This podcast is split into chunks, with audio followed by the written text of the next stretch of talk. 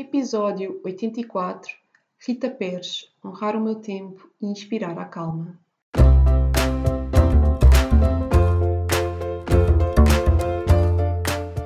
Olá, eu sou a Neuza e este é o Salteio do Sofá. Por aqui quero desafiar-te a trocares a insatisfação profissional por uma vida mais viva. Eu acredito que podemos viver das nossas paixões e quero que tu te juntes a mim nesta jornada. Vou trazer-te temas que te ajudem a conhecer-te melhor, quebrar os teus bloqueios internos e criares um negócio alinhado com quem és. Deixa-te inspirar. Olá, sejam muito bem-vindos a mais um episódio do Salteio do Sofá. Espero que esteja tudo bem desse lado. Por aqui está tudo bem. E hoje vou trazer assim um novo episódio com uma convidada muito especial que eu adorei conversar. Mas primeiro tenho assim um recadinho para vos deixar. Então, o final do ano está a aproximar-se. Provavelmente tu és daquelas pessoas que começa logo a planear e gosta muito de planear o seu próximo ano. Provavelmente já começaste a pensar em 2023 e o que é que queres fazer no próximo ano.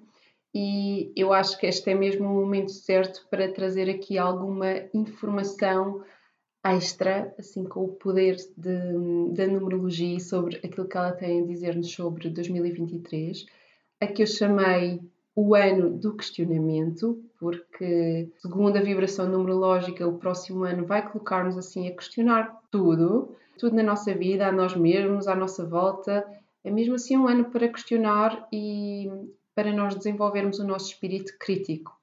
Então, e para nos ajudar a preparar este ano e sabermos exatamente quais são as ações e estratégias certas para nos ajudar a usufruir do próximo ano com o máximo de leveza possível e aproveitar esta energia e aquilo que ela nos está a pedir, eu estou a preparar uma masterclass gratuita online que se vai realizar no dia 2 de novembro às 13 horas em direto. É gratuita, mas está sujeita à inscrição.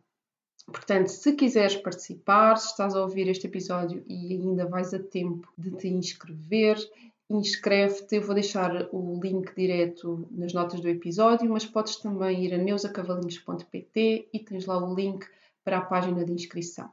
Nesta masterclass eu vou falar do ano em termos de energia universal e vou também ensinar-te a calcular o teu ano pessoal e falar-te assim um bocadinho de, do tema central do teu, do teu ano e como é que se conjugam estas energias de ano universal e ano pessoal. Portanto, vai ser assim uma masterclass cheia de informação para tu começares já a mergulhar nesta energia e a planear o teu próximo ano, porque esta informação vai nos ajudar muito a perceber, ok, então para eu fluir o melhor possível e com o máximo de leveza nestas águas que vêm aí, o que é que eu tenho que fazer? O que é que é importante eu fazer? Então, se estes temas te interessam, convido-te a participar, inscreve-te, é totalmente gratuito e ainda vais ter direito a alguns bónus um e-book sobre a energia do próximo ano e o calendário numerológico 2023 e também algumas surpresinhas adicionais. Portanto, aproveita esta oportunidade. E agora sim, entrando no episódio desta semana, em que vamos ter aqui a Rita Pérez. A Rita Pérez é designer e é fundadora da Tiny Creative Studio que é assim a sua empresa do coração, que ela nos vem contar hoje uh, como é que chegou até aqui, não é? todo o processo até criar a sua Tiny e tudo o que ela tem vivido e tem experienciado desde aí, todo este processo da sua vida profissional, que ela um, fala que é uma novela indiana, um filme indiano. Então acho que vai ser assim uma história super empoderadora. A Rita é uma pessoa especial e eu vou falar aqui um bocadinho, como já é habitual, dos números dela e não só, ou seja, aqui também um bocadinho do seu tipo de Human Design e aqui uma informaçãozinha extra de Jenkins que eu achei muito curioso sobre a Rita, quero partilhar convosco. Então, a Rita nasceu aqui num dia 18, portanto, ela traz aqui esta energia do 9, mas também do 1 e do 8. Então, Podemos começar já por dizer que, se estás habituado a ouvir os episódios anteriores, já sabes que o 8 é o número do empreendedorismo. Portanto, normalmente pessoas que nascem num dia 8, mais cedo ou mais tarde vão aqui dar a este mundo. E é muito curioso, a Rita não nasceu num dia 8, acho que é a primeira pessoa que desde que eu comecei a fazer isto, mas ela tem aqui um 8 também, porque vai aqui deste 18. Portanto, este potencial, estes talentos que a Rita tem aqui enquanto número 9, eles falam muito de, de capacidade que ela tem de trazer amor ao mundo, espalhar amor, estes princípios de união que, que a movem e também a capacidade que ela tem brutal de influenciar. Uma influência que provavelmente ela nem tem bem noção, mas é uma influência através do exemplo, ou seja, pela forma como ela vive a sua vida, pela forma como ela enfrenta os seus processos. Ela tem aqui uma capacidade de influenciar os outros, empoderando-os. Isto é uma energia muito, muito forte e muito importante. Este 9, esta capacidade de influência, eles vêm aqui do 1 e do 8. Portanto, obviamente que ele traz aqui muito esta energia de, da abundância, da liderança e este lá está, esta questão do empoderamento é muito forte aqui, esta questão de, da valorização pessoal e do poder pessoal e da importância de nós o colocarmos ao serviço. E estas capacidades de líder, não é? Porque é muito engraçado porque o um é o pioneiro, é o líder, não é? Aqui o criador, o que vai à frente a desbravar caminho. E o 8 é aqui o, o guerreiro, não é? O, que o vitorioso tem, traz muito esta confiança e este poder pessoal, não é? E torna-se aqui também é o gestor, não é? Torna-se aqui também um líder nato. E são duas energias muito fortes e de liderança. Então é muito engraçado que depois, confluenciando, não é? O 1 e o 8 trazem esta energia poderosa de empoderamento, de, de liderança, que elas depois transformam neste 9 com estas capacidades gigantes de influenciar o outro e que é muito uma influência pelo exemplo, é uma influência pelo amor.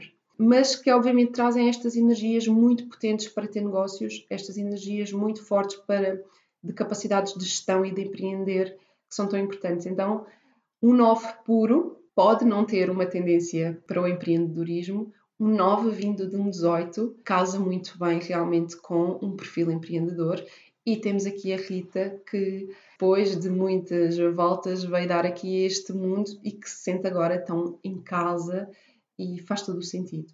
A Rita traz aqui também um caminho de vida 3, que vem aqui de um 39, 12, 3.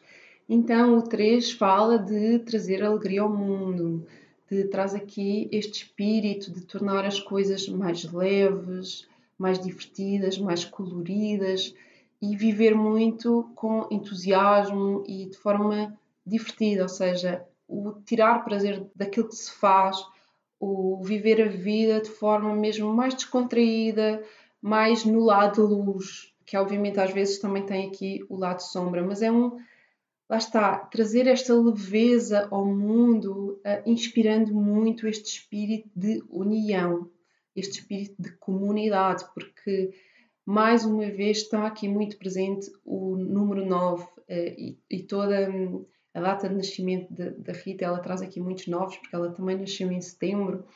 Então, este 3 ele vem de um 39.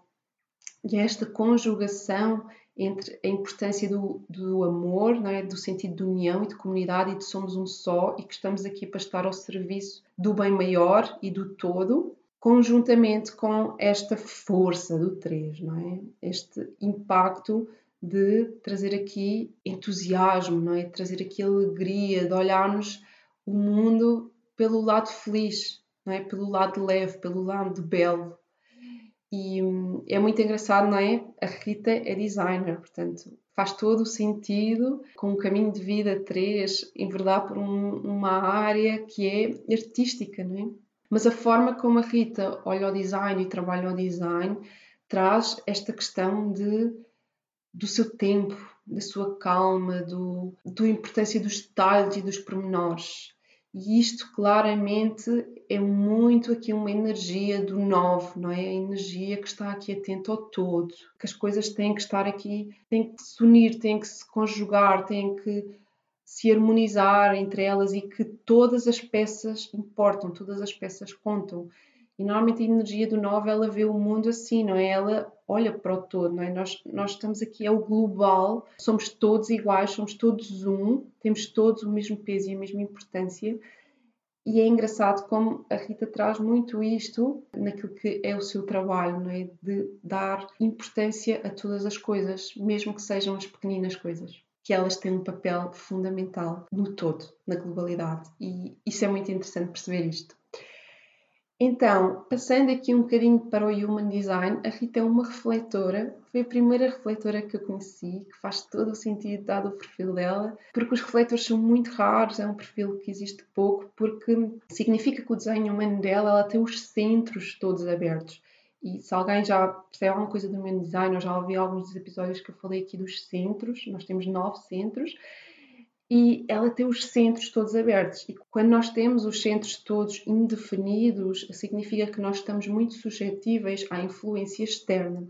Então, é por isso que se chama refletor, porque a Rita absorve muito das energias externas dos outros, do ambiente e reflete. Ou seja, ela tem essa capacidade. Então, quando nós estamos com a Rita, nós estamos a sentir-nos sempre refletidas, estamos a sentir a nossa energia refletidas. Então, a energia da Rita, o que nós sentimos com ela é esta sensação de estou em casa, estou aqui a ter uma pessoa que me está mesmo a acolher, que me está mesmo a ouvir, está-me mesmo a dar colo energeticamente, é inevitável. Um, e é muito interessante mas também por ela ter esta influência externa da energia dos outros, faz com que ela precise de muito tempo para si, muito tempo para o seu recolhimento.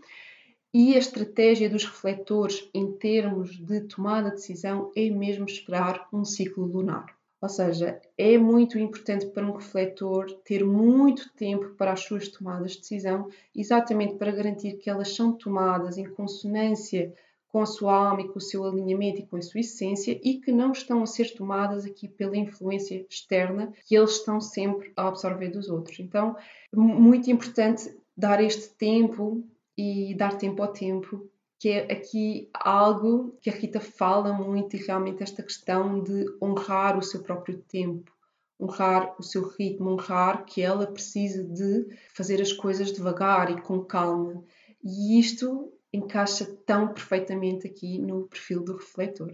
Outra coisa interessante que eu encontrei no perfil da Rita, aqui com a leitura dos Gene Keys, é que no, no Gene Key da Rita referente à prosperidade, ou, ou seja, à forma como ela atrai a prosperidade para a sua vida, e aqui a prosperidade não é só o dinheiro, mas também, mas é tudo, ou seja, prosperidade em, em, em sentido lato, não é? Aqui em termos de sucesso, a Rita, para atrair essa prosperidade até si, ela tem de ultrapassar a sombra do forçar. Isto é muito curioso, vocês vão perceber uh, aqui na, na, na, entrevista com a Rita, porque ela fala muito desta questão de teve o tempo em que foi uma workaholic que forçou, forçou muito tempo a tentar seguir a sua vida na arquitetura, até depois perceber que, que já não dava mais e acabar por mudar de direção. E o engraçado é que para a Rita, enquanto ela se mantiver no caminho do forçar, forçar, forçar, no caminho do esforço, ela vai estar a evitar a prosperidade. Ou seja, ela não vai conseguir atrair prosperidade até si através do forçar. A prosperidade para a Rita tem que ver num caminho de fluidez, em que ela vai colocar a sua potência máxima naquilo que faz, mas esta potência tem que ser de forma fluida, tem que ser sem esforço. Eu achei muito interessante quando fui olhar para o perfil de Jane Keys da Rita e quando vi esta parte, eu, eu tenho que falar disto porque faz todo o sentido e é muito curioso. E foi a partir do momento em que lá está, a Rita deixou de forçar a sua carreira na arquitetura e decidiu embarcar por um caminho que estava a ser fluido, que estava a vir até ela de forma leve e estava lá está, a prosperar sem ela ter que estar num esforço constante, foi isso que fez com que ela de repente começasse a construir e começasse a atrair essa prosperidade até si. E é isto. Vamos agora, sem mais demoras, passar à história da Rita. Fiquem por aqui e deixem-se inspirar com esta partilha muito, muito inspiradora.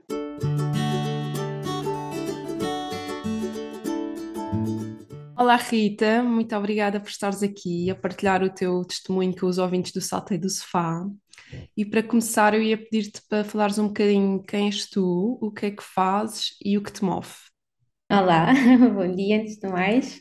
Obrigada, obrigada a ti por, por este convite. É uma honra estar aqui também, deste lado, e poder estar aqui neste, neste espaço tão bonito que tu, que tu crias, de inspiração e que leva aqui as nossas, um bocadinho das nossas histórias a outras pessoas e que isso possa também servir de inspiração. Ah, e é mesmo uma honra estar aqui. Tenho vindo a acompanhar o teu, o teu trabalho. Confesso que não sou a melhor ouvinte de podcasts, mas quando ouço, o teu é um dos que ouço com alguma frequência e que também reúne algumas pessoas que gosto muito aqui do, do mundo digital, a Sara Vieira, a Maria João Tarouca, portanto, e são pessoas, a Rita Barata, são pessoas que eu, que eu estimo muito e é uma honra estar aqui. Obrigada por isso.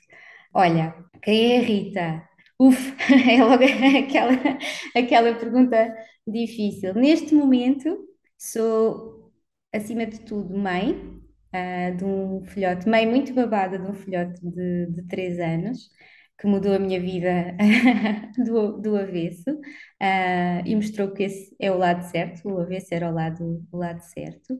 Um, e sou a Rita, fundadora da, da Tiny Creative Studio, um, que é uma aventura que também já, já começou há, algum, há alguns anos. Eu, antes de vir aqui ter contigo, até estive a ver mais ou menos a cronologia das coisas, que era para dar aqui um, um fio orientador. E é, acima de tudo, uma pessoa que gosta muito de criar, de materializar ideias, seja no digital ou mesmo de forma analógica, não é? Na matéria. E o que é que me move? Ai, olha, tanta coisa, mas são as pequenas coisas, eu diria. Um, e, e, a Tiny passa muito por aí, pela atenção ao detalhe, de como às vezes com um pequeno pormenor conseguimos fazer as coisas muito, muito mais bonitas, e isso é algo que me move profundamente, a beleza das coisas. Um, seja a fazer qualquer tipo de, de, de trabalho, tornar o mundo um bocadinho mais bonito, é uma das coisas que me move, sem dúvida. E depois, tanta coisa, olha, desde a textura do papel, os livros, as palavras, eu também gosto muito, muito de escrita e, e, e, gosto muito de ler. A música, eu até eu costumo dizer a bossa nova, não só como música, mas a bossa nova dos dias, estes dias que vamos, que vamos levando. Deixo-me inspirar assim com, por, algumas, por algumas coisas. E é isso, olha, acho que sou acima de tudo um ser em construção, como todos, como todos somos. A Rita que eu sou hoje é esta, tem, tem sido uma jornada e tanto, e, e, acho que é isso. Tenho muita dificuldade em definir e estar aqui deste lado a mostrar quem sou. Gosto muito de estar nos bastidores a fazer com que as outras pessoas também cheguem, cheguem aqui a um, a um patamar também que as realize e que as deixe felizes. Mas acho que é assim, acima de tudo, é, é isso é muito bonito. Aquilo que tu falaste passa mesmo aquilo que tu, que tu transmites, ou seja, pelo menos daquilo que eu sigo na, nas, tuas, nas tuas redes sociais, é muito engraçado porque a tua imagem, aquilo que tu partilhas, aquilo que tu escreves, está mesmo em consonância com, com isto que tu partilhaste agora, esta, digamos que é assim, uma calma inspiradora, digamos, uhum. e e foi, foi muito bonito, gostei, gostei muito do que disseste. Olha, agora ia pedir-te para falares um bocadinho mais sobre a Tiny. Uhum. O que é que consiste, exatamente o que é que fazes? Olha, a Tiny é um, um estúdio criativo Uhum. uh, que normalmente eu costumo dizer que é, a equipa é tão pequena que sou mesmo só, só eu, mas na verdade tenho, tenho o apoio do Jorge, que é meu companheiro na vida, nos negócios e em tudo. um, e ele trata da parte de, de, de, programação. E a Tiny, na verdade, neste momento, o que faz é, vai desde o, o branding, portanto, o brand design, o design gráfico, até depois tudo o que é uh, design de templates para redes sociais, no fundo, garantir a coerência visual das marcas com que trabalhamos e dos projetos com que trabalhamos, nem sempre são só marcas. E eu sou uh, arquiteta de, de, formação e é algo que eu senti a determinada altura da minha vida descolar um bocadinho desse meio, mas a verdade é que é engraçado como as coisas depois também vão dando a volta. Neste momento já estou a aceitar projetos também nessa vertente. Depois mais para a frente até posso falar um bocadinho melhor sobre isto. Portanto, desde o, o design de, de, brand design até depois ao trabalho de design de websites, o Jorge é quem me apoia nessa parte, nós asseguramos. O foco é, acima de tudo, a harmonia, a coerência visual, a simplicidade, que não tem que ser boring, eu tenho, tenho dito isto algumas vezes, uh, até temos tido projetos muito, muito interessantes e até muito simples, mas que depois, de alguma forma, têm assim um elemento que, que os distingue e que os torna, os torna diferentes. E acho que a Tiny é, sobretudo, um reflexo desta minha busca interna, sabes? Acho que, mesmo ao longo do meu percurso, eu não fui sempre assim esta pessoa, se calhar, que transmitia tanta calma. A minha vida, eu costumo dizer que a minha vida dava um filme indiano, porque dava.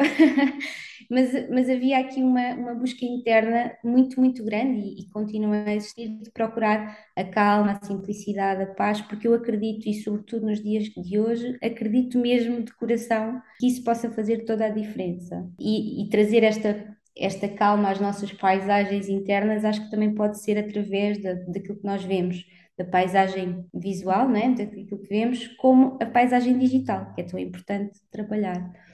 E a Tiny, uh, acho que nasce, nasce também desta, desta teimosia, sabes? Desta busca, desta busca interna. Foi, foi acima de tudo sobre isso. Depois, também é um estúdio que nasceu quando a arquitetura começou a falhar em várias vertentes. Eu, quando termino o curso, Uh, eu, os últimos anos, sobretudo, eu já trabalhava e estudava em arquitetura, mas saio para um mercado de trabalho completamente saturado. Foi muito difícil, eu trabalhei em vários ateliês diferentes, mas era difícil mesmo subsistir. Os próprios ateliês também, se calhar, eram eles próprios não, não tinham meios também, grandes meios de subsistência e, e, acredito mesmo, hoje em dia olho para trás e acho que sobreviver da arquitetura naquela altura foi praticamente um milagre, porque eram trabalhos muito mal pagos, por mais bonito que fosse trabalhar em, em determinados ateliês. E foram alguns anos a insistir. Trocava, ia, ia mudando de ateliê, houve um onde estive muitos anos mas era, sabes, era quase a eterna estagiária, nunca passava dali. E às tantas eu pensei, caramba, isto não, não está a resultar, não, não pode ser. E começou a nascer assim, começaram a nascer umas ideias. Eu gostava muito de fazer, eu sempre gostei muito de, desta parte de design, sabes? Eu, eu, sou aquela pessoa que tanto, tanto passava tempo a fazer o projeto em si como a apresentação. Tinha que estar ali o PowerPoint, na, na, altura da escola, o PowerPoint tinha que estar impecável. Comecei a fazer algumas coisas para amigos também, e depois, na altura em que as minhas amigas começaram a ser mamãs, comecei a fazer uns quadros, umas coisas mais a nível mesmo de design, e criei uma marca por brincadeira, numa, assim, numa, numa brincadeira. Achei que era mais interessante a pessoa receber num baby shower uma coisa assim mais bonita e o tiny vem do aportuguesamento da palavra tiny minúsculo, porque eram coisinhas pequeninas, porque eu tenho um metro e meio, portanto havia coerência. E então começou por aí. Mas nada assim de, de especial, eu ia conciliando essas, essas coisas, comecei a ter receber algumas encomendas e conciliando essas coisas com o trabalho de arquitetura que, que realmente me exigia bastante. Uh, era um trabalho de muita entrega e se calhar pouco, pouco me dava, pelo menos para subsistir. E eu sabes que até fiz aqui uma, uma cabulazinha, porque como a minha vida, vou, vou aqui abrir, como a minha vida dava este filme indiano, às vezes eu própria tenho dificuldade em, em situar-me no, no tempo. Mas há uma coisa que eu acho que foi fundamental, que foi uh, em junho de 2014, eu trabalhava na altura para um grande grupo angolano, mas quando eu digo grande era assim, uma coisa um bocadinho over the edge, tipo, compravam edifícios na Baixa, era assim uma coisa muito. e era muito exigente, e então a minha entrega nisso era total.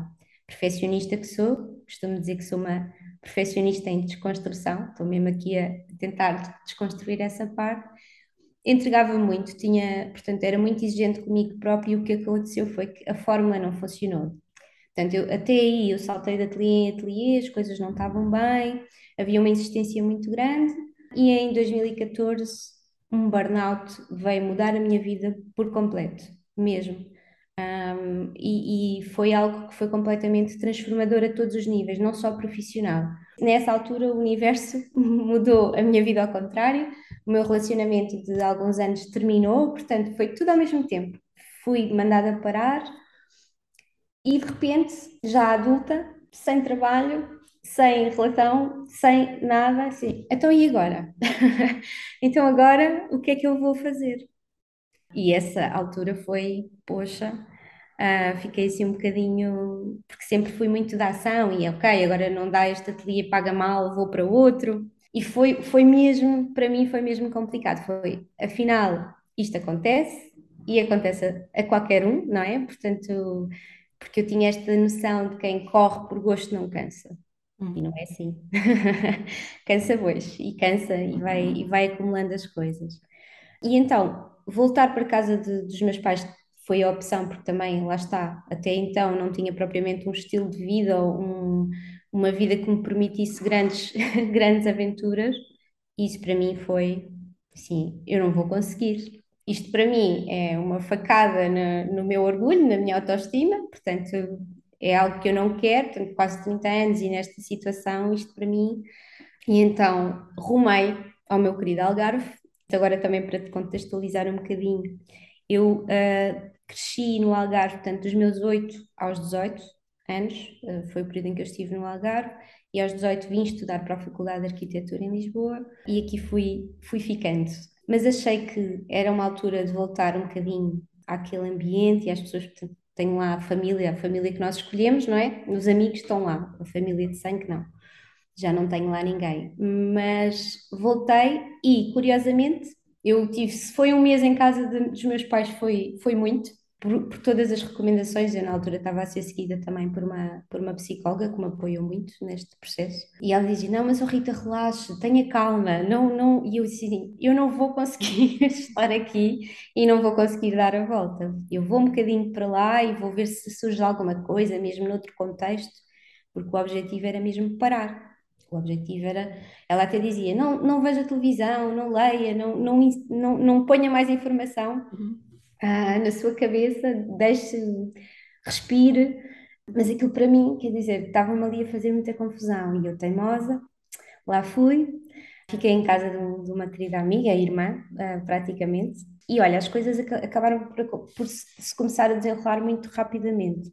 Eu rapidamente arranjei trabalho em arquitetura, num, num gabinete onde gostei mesmo muito de trabalhar, num gabinete do Algarve, e foi espetacular no sentido de para já deram uma imensa liberdade criativa. E foi, pronto, eu, eu como vinha, vinha tão, tão, sabes, tão quebrada de, da arquitetura e tão desiludida com tudo o que tinha acontecido nos anos anteriores desde a faculdade, que permitirem-me fazer isso e, e confiarem no meu trabalho foi, foi mesmo, acho que até foi, foi até uma cura ali, mas o que é que acontecia? Crise da construção, não podiam pagar assim muito.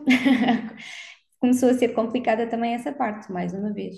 E, e eu, eu acho que fala-se pouco disto, mas a arquitetura em Portugal continua neste, neste esquema. São, nós saímos da faculdade e somos carne para canhão, uh, e são poucos os, os que de nós se conseguem a safar. Para teres uma noção, a maior parte dos meus colegas e amigos que estão ainda a trabalhar nesta área ou estão fora, na Austrália, Japão, enfim, ou então também acabaram eles próprios por seguir outros caminhos, a fotografia, o design, enfim. Retomando, vou para o Algarve, aqui a Tiny ainda não, não era uma possibilidade como uh, negócio próprio, como não era ainda, portanto eu ainda insisti mais um bocadinho, mas de facto o, o, o ateliê não, não podia, não tinha como. Os próprios ateliês também são precários, portanto não há muitas condições e não. não aqui não atribuir as culpas propriamente ao, ao, uhum. ao ateliê, mas à, à, situação que o país também um, provocava. E recebi um convite para ir para Bruxelas um, trabalhar também como arquiteta. Ponderei, ponderei, Sabes, quando não tens assim muito a perder, ok, se calhar eu não tenho assim nada a perder, não é uma cidade que eu amo, eu já lá tinha estado uns anos antes, mas tinha lá um amigo e pensei, ok, vamos arriscar, se calhar é isto, se calhar o universo está-me a mandar ir para lá. E há muitas histórias de pessoas que vão para fora e corre tudo bem. Não, não correu. Não correu nada bem.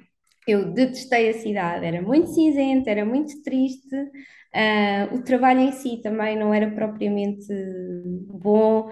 Uh, aquilo que também foi acordado não foi bem aquilo que depois aconteceu lá. Eu ainda procurei trabalho lá e toda a gente me dizia, os espanhóis, os portugueses que eu encontrava nos ateliês, epá, não, vai para a Suíça, vai para aqui, vai para lá. Ou seja, caos total.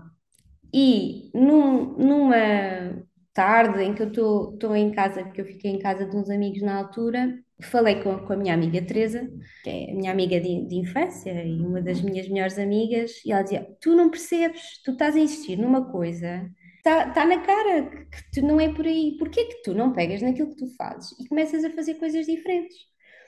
E na altura ela tinha uma amiga que estava à procura de alguém que fizesse já ainda o Facebook era uma coisa ativa e viva, não é? Agora já, já é aquele, aquela rede que, que, muita gente já não, já não vai, eu pelo menos também já não vou tantas vezes.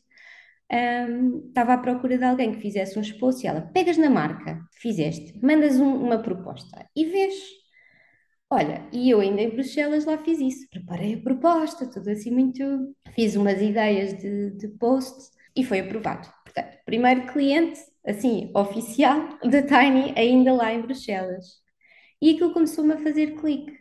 Não houve aqui nenhum empecilho, sabes? Quando as coisas uhum. começam a fluir, aquilo fez-me um clique grande. Um, e então pensei, eu vinha a madrinhar o casamento dessa amiga em, uh, em, dois, em agosto de 2015 uh, ah, e pensei, eu já não vou voltar para Bruxelas e vou ver o que é que dá. Vou, vou levar isto a sério. E assim foi. Quando eu regresso, decido, vou seguir por conta própria. E foi mesmo aí que oficializei.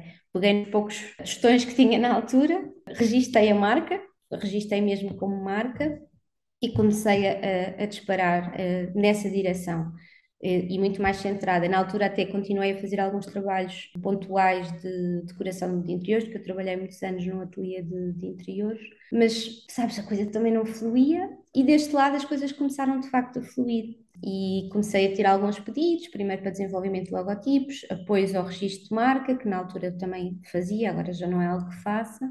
E eu pensei, ok, se calhar é mesmo por aqui, com todos os medos, uh, vamos assumir isto. Entretanto, pensei, não era ainda fácil cobrar alguns valores, porque para quem começa, não é? Não tinha assim um portfólio muito grande. Felizmente, as pessoas começaram a confiar alguns trabalhos, mas ainda não era fácil subsistir.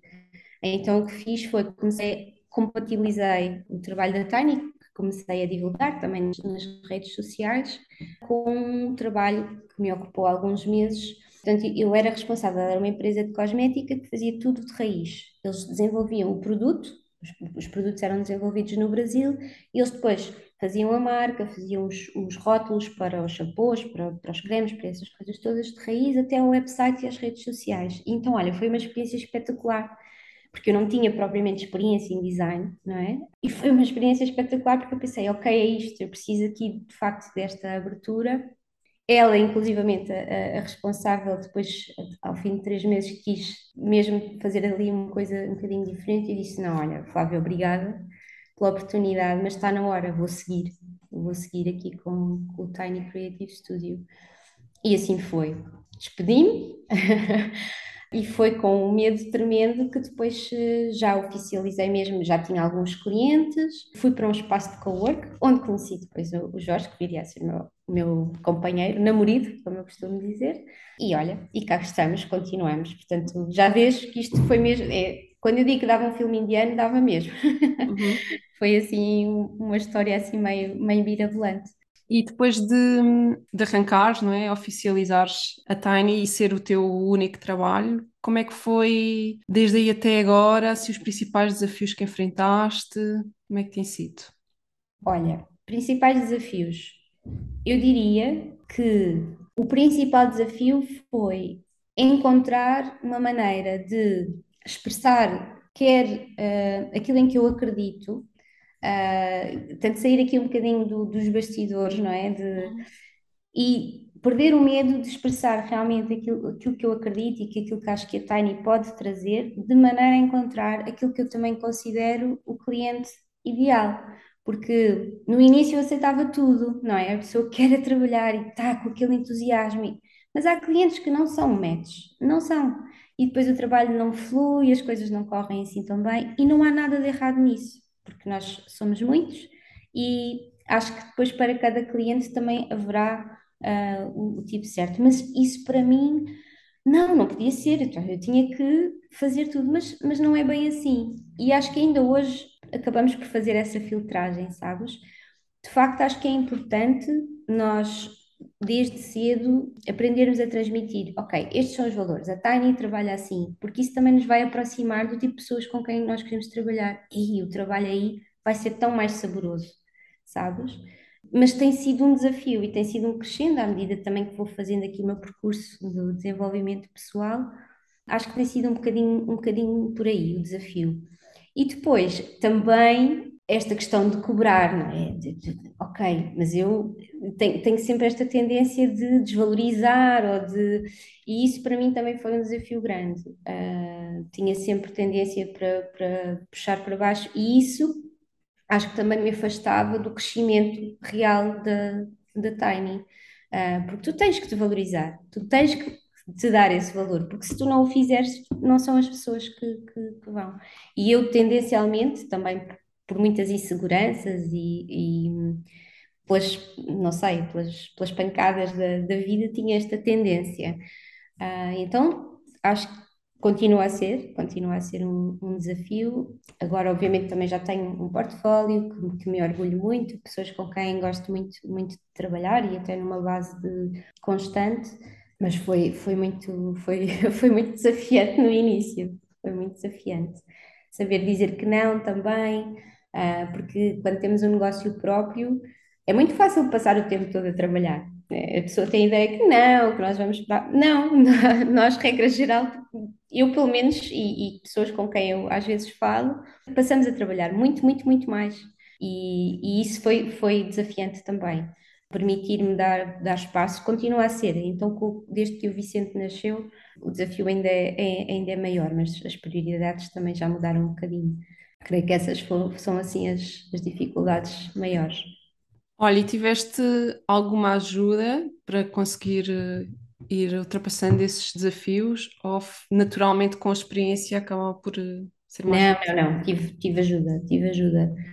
Uh, eu já faço uh, terapia há algum tempo, portanto, desde o burnout, um bocadinho antes do, do burnout, uh, e é algo que mantenho, muito embora agora esteja num, num segundo nível, portanto, faço mesmo psicanálise. Um, e ajuda-me muito também a perceber uh, de que forma é que os meus gatilhos internos depois têm reflexo nestas, nestas coisas do, do, do trabalho, é? nestas, nestas questões do trabalho. E, e foi fundamental também uh, para me ajudar a equilibrar um bocadinho a entrega, perceber que sim, o trabalho é uma parte muito importante da minha vida e a Tiny é, é, é, um, é um reflexo disso, mas há mais. E, e não me perder no fazer, fazer, fazer, foi mesmo importante ter esse, ter esse apoio, até para recuperar do, do burnout, acho que de outra forma não teria conseguido.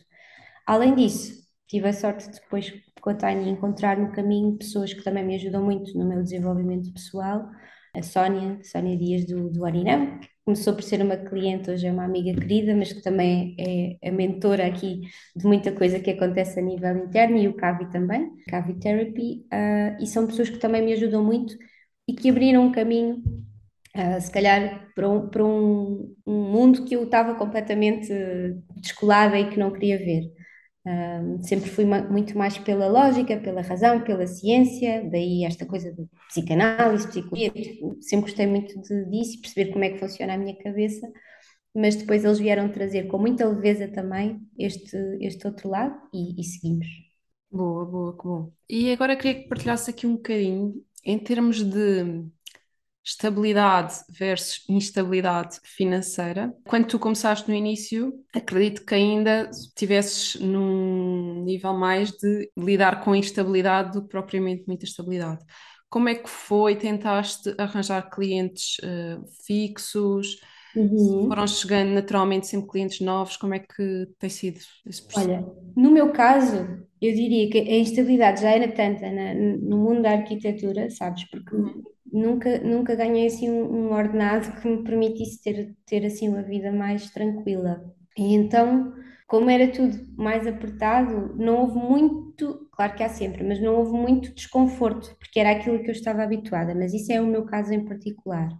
Como é que eu comecei a fazer face a isso? E pensei, ok, se calhar eu não posso estar à espera de este mês tenho trabalho, o outro mês não tenho, então vamos fazer aqui por avença.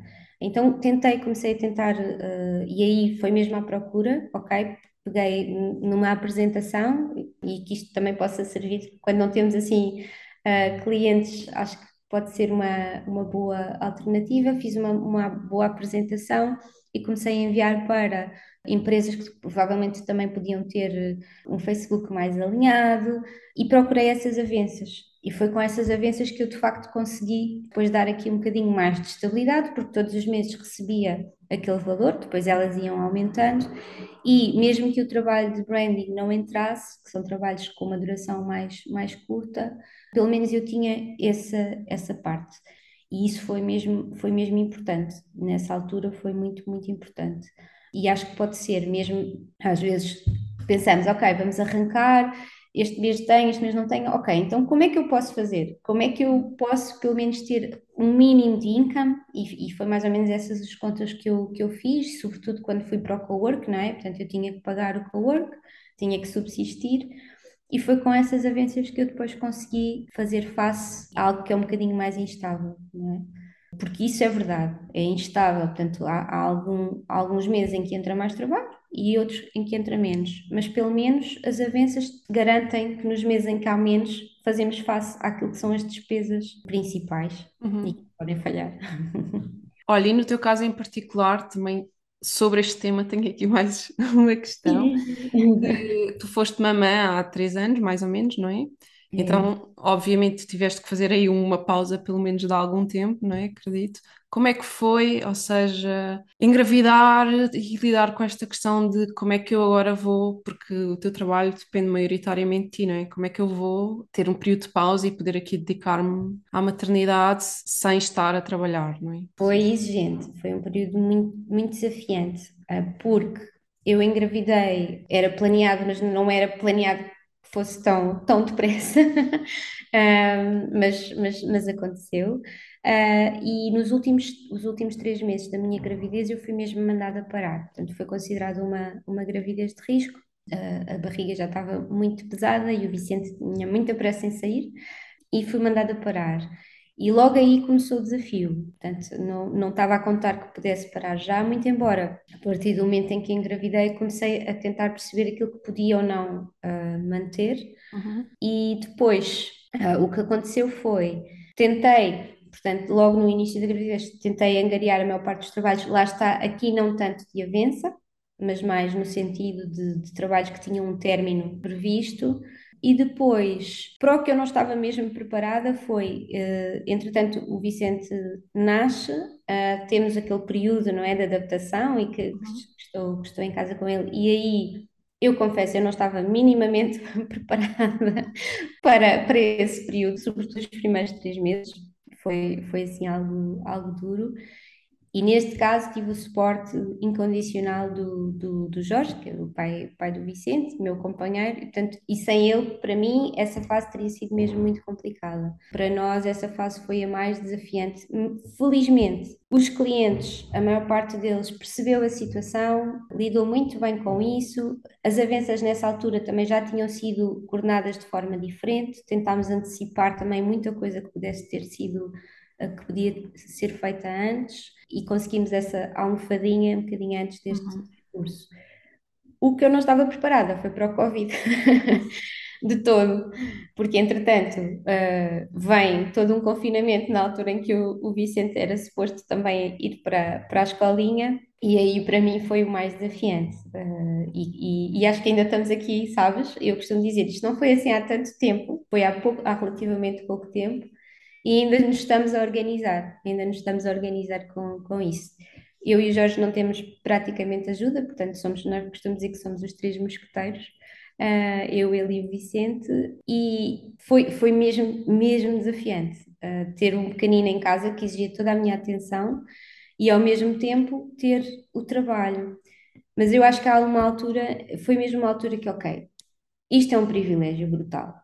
Eu tenho a oportunidade de ver o meu filho crescer todos os dias um bocadinho mais e isto vai passar a correr. Portanto, isto se calhar é uma maneira de eu que fui sempre toda muito trabalho e workaholic para a Branda e aceitei o convite, sabes? E, e foi um bocadinho por aí.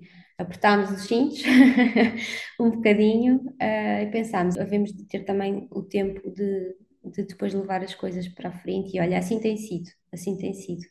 Acho que também foi um bocadinho por aí. Um, não vou, não consigo controlar, siga, vamos, vamos por aí. Não sei se isto responde. Sim, sim, claro que sim, claro que sim. Acho que lá está, porque são sempre questões e, sobretudo, para quem quer arriscar e está com muitos medos de dar aqui o salto, não é? Muitas das vezes as coisas que pesam mais são mesmo estas questões de, de financeiras, como é que depois vai ser, se eu me vou conseguir uhum. sustentar ou não, e depois nestas situações, querer engravidar, etc., como é que vai ser, como é que vou gerir tudo que obviamente um, quando tens um negócio teu, não é, que vive sobretudo de ti, é sempre complicado. Então acho que ouvir, não é, histórias de outras pessoas que já passaram pela situação e perceber um bocadinho também quais foram as estratégias uhum. que acabaram por recorrer, ajuda sempre aqui também a abrir um, um bocadinho os horizontes e perceber, ok, não, é possível, claro que se calhar não vai ser um mar de rosas e o cenário ideal, mas tudo se faz, não é? Uhum. E Sim. acho que isso que tu partilhaste é muito importante essa questão de às vezes temos só que aceitar a situação que é e tentar perceber, ok, qual é a parte boa disto, que eu se calhar à partida não estou a querer ver, mas que é mesmo essa que é para aproveitar, não é? Uhum, sim, sem dúvida. Sabes que eu sinto que se eu tivesse continuado a insistir em arquitetura, se calhar às tantas as coisas começavam, começavam a melhorar. E para mim foi mesmo difícil dar esse salto e largar o que, o que era assim já um bocadinho incerto pelo mesmo incerto. E essa questão financeira preocupava-me mesmo, mesmo muito. Mas a verdade é que se não fosse esse, ok, eu vou, mas vou com medo mesmo, isto depois vejo. E tinha sempre esta ideia: e se não der, vou fazer outra coisa, está tudo certo, não, não há problema nenhum. Mas se nós não arriscarmos, mesmo, nunca vamos saber se deu. Eu arrisquei para Bruxelas e foi um fiasco. Não, há pessoas que vão para fora e corre tudo lindamente. E acho que é mesmo, é importante, se, se a pessoa puder fazer uma almofadinha e ir preparando, eu também fui sempre tentando conciliar na altura em que estava nessa empresa de cosmética o trabalho da Tiny e na altura, olha, eu, eu vivia aqui na, na, na, parede e ia todos os dias para, para o Parque das Nações, perdi algum tempo uhum. em, no caminho, aproveitava para escrever nessa altura e chegava a casa às vezes muito tarde, jantava qualquer coisa rápida e trabalhava bastante durante a noite na, na Tiny para as coisas continuarem a, a correr Portanto, foi, foi um período de alguma entrega, mas isso permitiu-me depois, ok, depois desta fase eu vou poder ir para o co-work, novas oportunidades vão surgir, e aí foi mesmo uma abertura grande de, de portas. E eu acho que às tantas, quando depois também somos firmes nestas decisões, o universo depois vai ajudando, vai assim desbloqueando algumas coisas. É importante sim, mas às vezes temos mesmo que bora, deixar, deixar ir, vamos abrir mão aqui desta parte e vamos, vamos tentar e vamos, vamos experimentar. Atualmente o cenário também não há, não há assim muita estabilidade. Se tu vires bem a nível empresarial, a maneira como as coisas, como as coisas estão, também não há muita estabilidade. E nós crescemos, sobretudo a minha geração, ouviu falar muito de ok, vais estudar, vais ter uma carreira, vais ter uma profissão. Eu, quando disse que ia fazer, eu, ouvi tantas vezes isto, tantas vezes, não, mas eu agora vou fazer, vou pegar na Tiny Creative Studio, ainda para mais pessoas diziam assim, ah, mas isso são assim umas coisinhas, não é? Vais fazer umas coisinhas. E eu dizia, sim, vou, vou fazer umas coisinhas. mas eu acredito nestas coisinhas e que de coisinha em coisinha nós vamos chegar, vamos chegar um bocadinho mais além. E claro, eu acho que é muito compensador é muito compensador, no fundo. Há, há depois à medida que as coisas depois vão correndo e nós também vamos celebrando, e acho que é importante irmos celebrando os pequenos passos, aquele contrato que se fecha, que é um bocadinho, em que ousamos pedir um bocadinho mais, aquele trabalho que foi, teve um, um, um excelente feedback.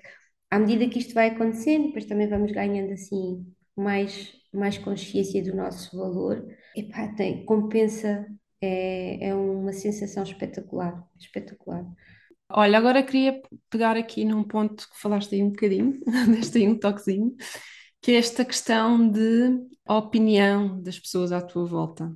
Hum. Queria perceber um bocadinho, ou seja, quando decidiste dar esse passo e avançar com a Tiny, como é que foi? Como é que as pessoas à tua volta uh, lidaram e como é que tu lidaste com a opinião delas? Olha, os amigos próximos, que eu chamo família, incentivaram muito.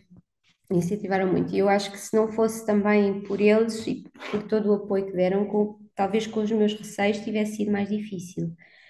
Também porque do lado da família não havia como entender isto. Como é que a pessoa larga um curso de arquitetura em que dedicou corpo e alma, suor, sangue, lágrimas, tudo, porque foi um curso exigente, e uma carreira nesta área por uma coisa que, para já os meus pais, tipo, mas o que é que é, não é? Design gráfico, mas o quê? Mas vais fazer coisas para o Facebook? Tipo, então, na altura, isso não fazia sentido. E foi, foi muito complicado lidar com essa parte. Mas depois cá dentro havia esta certeza, não, é por aqui, é por aqui, é, é aqui que eu, que eu me sinto um bocadinho uh, mais em casa. E eu também não fechei logo a porta à parte da arquitetura e aceitando alguns trabalhos pontuais, mas não foi fácil lidar, lidar com essa parte. Depois, acho que eu, eu sou um bocadinho sensível àquilo, à, à, opinião dos outros, é algo que também tenho, tenho vindo, vindo, a trabalhar, mas sou muito permeável, portanto fico, ai, mas o que é que as pessoas vão pensar? Agora vou fazer umas coisinhas, vou. Mas lembro-me que a determinada altura é, acabou. Não quero ouvir mais. Olha, aconteceu-me exatamente o mesmo quando, quando foi a maternidade, não é? Portanto, eu lembro-me para aí, nas primeiras duas semanas nós passávamos a vida no Google e como é que se faz? Nós queríamos fazer o melhor e a receber muitos inputs. Às tantas desligamos tudo mesmo e vamos confiar. Vamos confiar na nossa intuição, vamos confiar na nossa, na nossa paixão pelas coisas. Eu acho que foi um bocado isso que, que eu fiz. Vou bloquear, eu não vou ouvir nada e vou seguir aquilo que o meu coração me está a dizer para, para, para seguir a Tiny continua a ser uma coisa pequena, mas é a escala ideal para mim, porque nunca foi o meu objetivo ser uma super agência, e isto acho que é muito importante, que é nós temos que pautar as nossas decisões pelo que é a nossa definição de sucesso e não a definição de sucesso de outra pessoa. A definição de sucesso de alguém pode ser, ok, mas eu vou faturar, não sei o quê, não, não, não. A minha pode ser ter uma vida um bocadinho mais simples, mas poder apreciar Vicente a crescer, ou mesmo até, para mim é uma conquista, mostrar que o design também precisa de tempo, estes projetos, a criatividade, e isto para mim é uma definição de sucesso, e eu acho que passa muito por aí. Uh, ok, mãe, pai, isso é a tua definição de sucesso, não é a minha definição de sucesso. E acho que é bom, às vezes, deixar de ouvir uh, e seguir um bocadinho mais o nosso, o nosso coração. E o medo faz parte, não é? O medo, vamos ter sempre aqui medo. É, é por o medo numa caixinha, ok, medo. Obrigada por estares aí, mas eu vou saltar na mesma e vamos ver o que é que acontece. É um pouco assim. Sim, sem dúvida. Olha, e ao longo deste processo todo, tiveste assim alguma fonte de inspiração, informação que tenha ajudado, também dado assim força para tu continuares no processo? Olha, sim, eu, eu a partir do momento em que também decidi enverdar por, por uma área que não era a minha formação base, o que fiz foi mesmo tentar complementar com todas as formações que eu pudesse. No início o dinheiro não é muito, portanto, vamos fazer todas as formações gratuitas e vamos. E depois fui começando a investir, quer em workshops e formações mais, mais completas com designers e pessoas que já tinham também negócio próprio estabelecido, e fui sempre tentando encontrar essas direções. Depois, deixo-me inspirar por muita coisa, tenho esta, tenho esta visão, às vezes coisas que não têm propriamente a ver uh, com, com o mundo do, do design, mas que, que me inspiram. Uh, Eu, eu gosto muito de, de ler e gosto muito de, de escrever e vou, vou passando essas, essas inspirações. Olha, e sentes que neste momento o teu negócio está 100% alinhado contigo? Acho que é um work in progress, sem dúvida que, é, que está muito mais alinhado no início e transmite muito daquilo que eu acredito, sem dúvida, mas acho que também, da mesma forma que nós vamos fazendo o trabalho também interno e nos vamos alinhando connosco o nosso negócio, e isso é muito interessante, pois o nosso negócio também vai, vai, vai passando por isso. E sabes que isso é, é, no meu trabalho reflete-se muito. Por exemplo, a pessoa chega até mim e vai fazer um determinado site. E depois, passado um ano, epá, oh Rita, mas eu preciso mudar isto e preciso mudar, porque os negócios próprios vão mudando e vão sendo também reflexo das nossas mudanças internas e vamos descobrindo também um nicho, e eu acho que no meu caso, sobretudo nestes últimos dois anos, tem sido muito por aí este trabalho, sem dúvida muito alinhado com aquilo que eu acredito, mas seguimos no processo. E eu acho que isso, é, isso também é, é algo que é muito bonito, é algo que está a acontecer, sabes? Não é uma coisa estanque. Uhum. Permitir-nos também que, que as coisas sigam. Olha, e se voltasses atrás, mudavas alguma coisa? Uf, mudava. Mudava, mudava. Se calhar não tinha investido tanto tempo uh, em, no meu curso, por exemplo, no, em, em, arquitetura. Depois de terminar o curso foram alguns anos. Uh, e eu acho que insisti, às tantas, já comecei aqui nesta parte um bocadinho tarde. Se fosse por medo, fosse porque, epá, mas eu estudei arquitetura e gostava mesmo, e é uma área que eu continuo a amar, não é? Mas a verdade é que agora, por exemplo, estou a fazer um pouquinho das duas coisas. Já vou fazendo também mais relacionado até com o branding, mas e isso é muito, é muito interessante. Mas olhando para trás, epá, sim, foi muito tempo, foi muita dedicação e, e se calhar podia ter logo tentado abrir aí uma, umas portas um bocadinho mais cedo, em nome próprio, fosse em que área fosse, mas se calhar teria dado menos tempo de antena aqui aos meus receios, sabes? Acho mesmo. E tens assim hoje em dia algumas práticas ou rituais no teu dia a dia que sejam assim sagradas para conjugares também muito isto que é de teu trabalho com a tua vida pessoal, a maternidade, alguma coisa assim que sigas?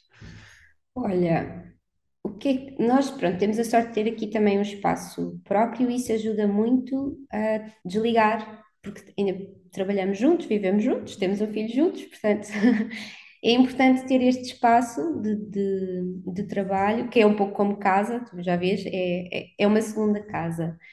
Um, e gosto muito de chegar, sentir aqui um bocadinho o espaço, inspirar-me com o meu cafezinho, Gosto muito disso porque preciso desse, é quase como um enabler, dá-me aqui um. Então agora vamos lá criar. Ultimamente também tenho escrito, tenho escrito mais, mas quando vou pegar num projeto gosto muito e é algo que eu também tenho vindo a, a partilhar mais, pôr uma playlist uh, diretamente relacionada com esse projeto. E às vezes até peço às pessoas para me enviarem músicas que relacionem com o seu trabalho, uh, porque para mim é muito importante esta conexão. No fundo, eu estou a fazer, eu sou uma extensão daquilo que é o trabalho da pessoa. Então, eu acho que é, é, é interessante e para mim funciona muito bem, porque é, ok, já acabei os meus e-mails, já respondi a estas pessoas, agora vou mergulhar neste processo. E para mergulhar, de facto, ajuda-me muito. Depois, se à tarde eu estiver a fazer outro, outro, projeto, ok, vamos pôr esta playlist e agora seguimos por, por aqui. Isso, sem dúvida, que acaba por ser um, um ritual. Uh, um, não é tanto um método de trabalho, mas ajuda-me muito nessa parte. E acho que é, que é para já é o que, é o que se permite. Eu uhum. tento às vezes ter, ter outros, uh, imagina, tenho, por exemplo, estas mindful affirmations, vou tendo, mas depois ah, nem sempre as cumpro. Portanto, assim a nível de, de rituais, é chegar, estar aqui um bocadinho comigo, presente, beber o meu café, escrever um pouco, ver coisas que me inspiram, ajuda muito. Ainda fora do digital, porque às vezes é, é, a tendência é ir ao, ao telefone e eu prefiro desligar um bocadinho esses estímulos, depois começar. E em termos de horários de trabalho, tens um horário fixo, mais ou menos quantas horas trabalhas por dia, varia de dia para dia, segues sempre a mesma rotina? Olha, se- tentamos seguir sempre a mesma, a mesma rotina, mas e isto é algo que eu tenho ganho consciência, que é, se eu sentir necessidade, ou estiver mesmo, mesmo, mesmo bloqueada e não tiver nenhum, nenhuma data ou, ou nada que, que- me impeça de o fazer, não há mal nenhum em eu sair daqui, ir espairecer um pouco, ganhar aqui, deixar as ideias arejar e ganhar aqui espaço, ah, e voltar, ou então voltar no dia seguinte. Mas isto é algo que eu também tenho que ir aprendendo a fazer, porque para mim é muito difícil desligar. Mas, sobretudo, desde que o Vicente está na escola, o horário é mais ou menos este. Eu vou levá-lo de manhã, sou eu que o levo de manhã. Chego aqui, por acaso esta semana também ando mais cansada, tenho chegado mais tarde, mas vamos dizer nove e meia. E depois, nove e meia, às vezes dez, porque depende depois também como é que corre uh, deixá-lo na escola. E nos dias em que eu consigo sair um bocadinho mais cedo e ir buscá-lo, eu vou, mas regra geral é o Jorge que o vai buscar e eu fico até um bocadinho mais, mais tarde, não muito tarde, porque gosto de, de estar com ele ao final do, do dia, aí umas seis e meia. Uma das coisas que eu tenho aprendido é que não é o tempo que tu passas, e eu passei muitas horas em ateliês e, e fazíamos noitadas e era assim uma vida, não é o tempo, é a qualidade desse tempo que importa. E às vezes eu estar aqui mesmo focada numa tarefa, num determinado trabalho, é o fundamental para as coisas saírem alinhadas, bonitas, prontas para, para depois entregar ao, ao, ao cliente. E também, isto é importante, este é o meu tempo. É o tempo que eu preciso para desenvolver algo em que eu acredito. Há muita gente a trabalhar super, super rápido, super. e está tudo certo. Mas no meu caso, e isto é importante, esta é a minha fórmula, é isto em que eu acredito e este é o meu tempo e é o tempo em que eu preciso para que as coisas possam florescer e, e, e saírem alinhadas e bonitas e etc. E está tudo certo, mas tem sido também uma aprendizagem, tem sido uma aprendizagem.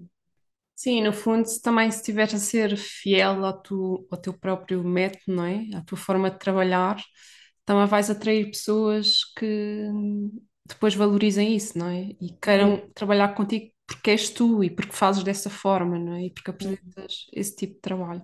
E tem sido muito, olha, tem sido desde que eu estou mais fiel a isto e que, porque eu tinha muito medo de dizer isto, não é? Porque imagina, tu contactas e dizias-me assim: eu preciso disto para ontem.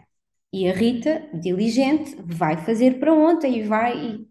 mas vou ficar quebrada, as coisas não vão correr assim tão bem.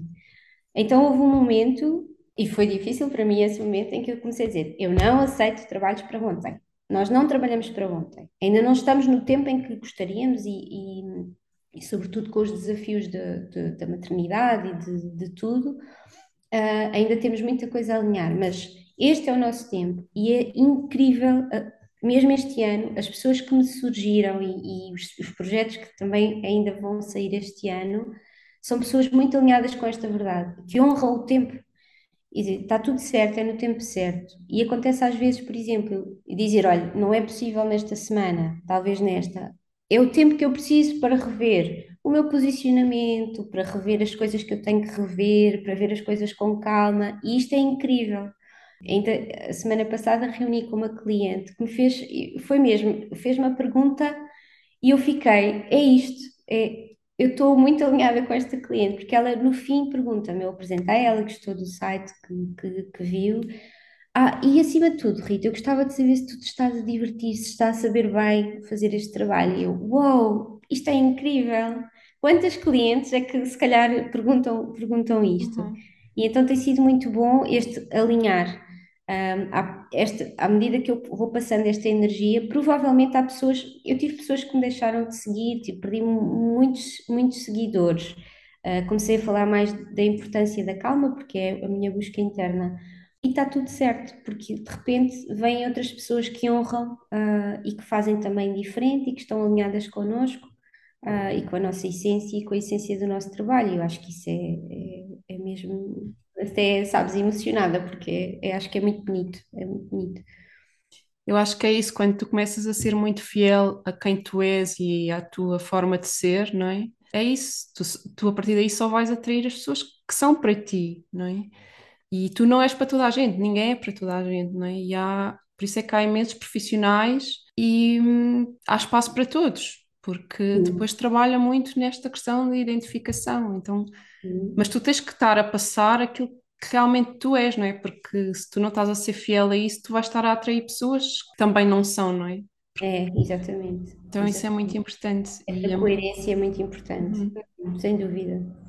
E é muito mágico depois ver como é que começa depois este ciclo a acontecer, não é? Tu começas-te a alinhar e começas realmente a chegar muito, de forma muito fluida às pessoas certas e que te valorizam. Sim, sim, tem sido mágico mesmo, é essa a expressão.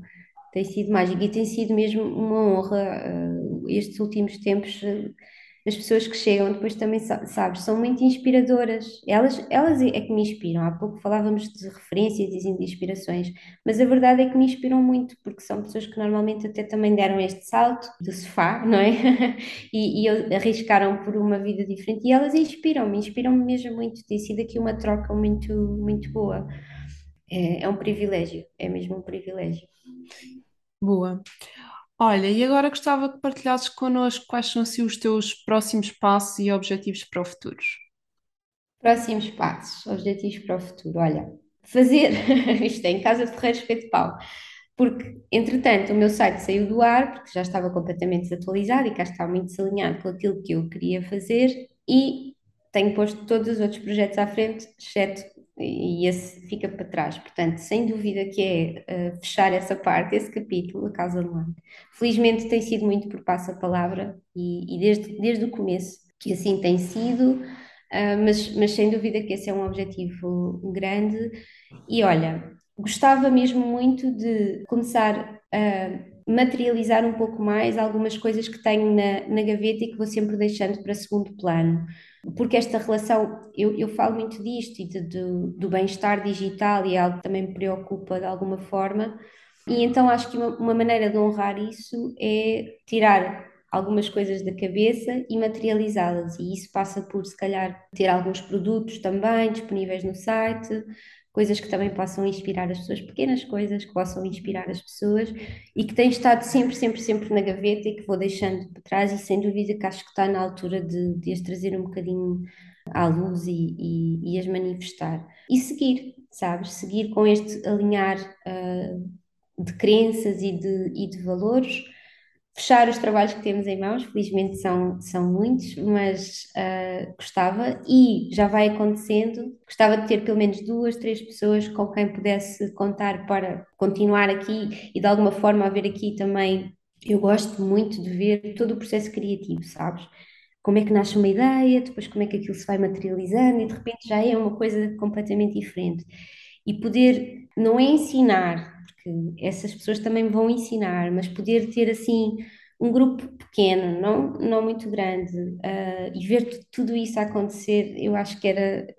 Gostava, gostava mesmo muito de ter assim uma, uma equipa pequenina com quem pudesse contar para, para poder também expandir um bocadinho mais e que me permitisse então dedicar a esses projetos que estão na gaveta e seguir assim inspirando à calma. Acho que é por aí. Bom, que bonito. Espero que sim, que isso veja tudo à luz do dia em breve. Vamos ver. Olha, agora queria pedir-te que partilhes duas coisas. Hum. Uma, qual é a pessoa que mais te inspira neste momento, a pessoa ou as pessoas? E a outra, um conselho para quem quer hum, criar o seu negócio, dar assim o seu salto do sofá, mas ainda não conseguiu ter coragem para fazê-lo. Hum, olha, a pessoa que mais me inspira é o meu Vicente, é o meu pequenino. Uh, ele inspira-me muito, sabes, também é muito interessante. Eu acho que a, a criatividade está de algum modo ligada com a nossa criança interior e com, com a espontaneidade. E, e ele tem-me ensinado muito, e, e sem dúvida que me inspira todos os dias, quer no sentido de construir algo que também um, que seja um bocadinho um legado e algo que ele possa ver e também como ele é, como criança espontânea, que ri, que brinca, que pega num, num bocado de plasticina e cria algo diferente, e isso inspira-me muito, sabes? Essas pequenas coisinhas. Ele é sem dúvida a minha maior inspiração e tem sido, tem sido acho, acho que houve mesmo uma diferença. Uh, a Rita antes do, do, meu filho nascer e agora. um, e tem sido muito, muito bonita também esta, esta troca. Acontece muitas vezes eu pensar, ainda bem que eu criei esta, este caminho, porque me permite ter alguma flexibilidade, uh, se for preciso ficar em casa com o Vicente porque está doente, eu posso ficar, depois arranjo maneira de compensar, ou seja, até nisso, sabes, me, me inspira e, tipo, e, e faz-me sentir bem com esta escolha. Acho que isso também pode ser já uma motivação para quem está uh, com o receio de dar esse, esse salto. Eu acho que um conselho que eu posso dar é aquilo que eu estava a dizer. Olhem para o medo assim. O medo significa que estamos prestes a fazer algo novo. Pomos o medo numa caixinha e dizemos: Ok, obrigada, medo, mas eu vou mesmo tentar. Uh, e eu vou mesmo arrancar com o meu projeto. No meu caso, eu não tinha assim muito a perder. Ou seja, se calhar há, há pessoas que estão numa posição em que é difícil para elas dar esse, dar esse salto. Mais uma vez, ouvir, ouvir, fazer assim uma escuta muito atenta daquilo que nós estamos a dizer. E mesmo o nosso corpo, certeza que se calhar chegam ao local de trabalho e sentem tão agitados e têm stress e nananã e ficam doentes e não sabem porquê isso é, são tudo sintomas a que devemos dar mais ouvidos do que ao grilinho falante que nos diz e não vais conseguir, e não vais conseguir. Uh, sem dúvida que é isso, que é honrar, ok, obrigada, mas eu vou seguir e vou saltar na mesma, uh, e se for preciso, faço o meu paraquedas no, no caminho. É difícil, mas é confiar, é mesmo confiar. Boa, sim, concordo muito com isso, é verdade. Olha, por fim, Queres dizer-nos onde as pessoas te podem encontrar e saber mais sobre ti e sobre o teu trabalho? Olha, para já no Instagram e em breve no site. e em breve no site, no, no Instagram Tiny Studio. Às vezes vem Tânia, é muito frequente chamarem Tânia, não é, não é Tânia Tiny. E, e, e podem me contactar uh, por, por lá. Eu vou, o Instagram acaba por ser e cada vez mais um sítio onde eu reúno algumas inspirações e, portanto, e, e não tenho estado tão preocupada em fazer uma publicações de forma intensiva. Também acho que aproveitar aqui um bocadinho o processo. Mas vou mostrando, vou mostrando os trabalhos que vão, vão sendo feitos. Agora há muitos bonitos no forno e em breve também vão, vão voar. E é isso, para já, é, é mesmo aí. Rita, muito obrigada, gostei Obrigada. muito, muito, muito, muito obrigada. Tenho a certeza que vai ser aqui uma inspiração e uma ajuda para muitas pessoas. Oh, oxalá, espero que sim. Muito obrigada eu por este, por este espaço. Não estou nada habituada a falar de, de mim, do, do meu, do meu percurso, mas se pudermos ajudar pelo menos uma, uma pessoa a fazer diferente e a arriscar, acho que já, já, já fizemos a, a, coisa certa e por isso obrigada, obrigada por este convite, por este espaço, fico mesmo muito, muito feliz. Boa, obrigada.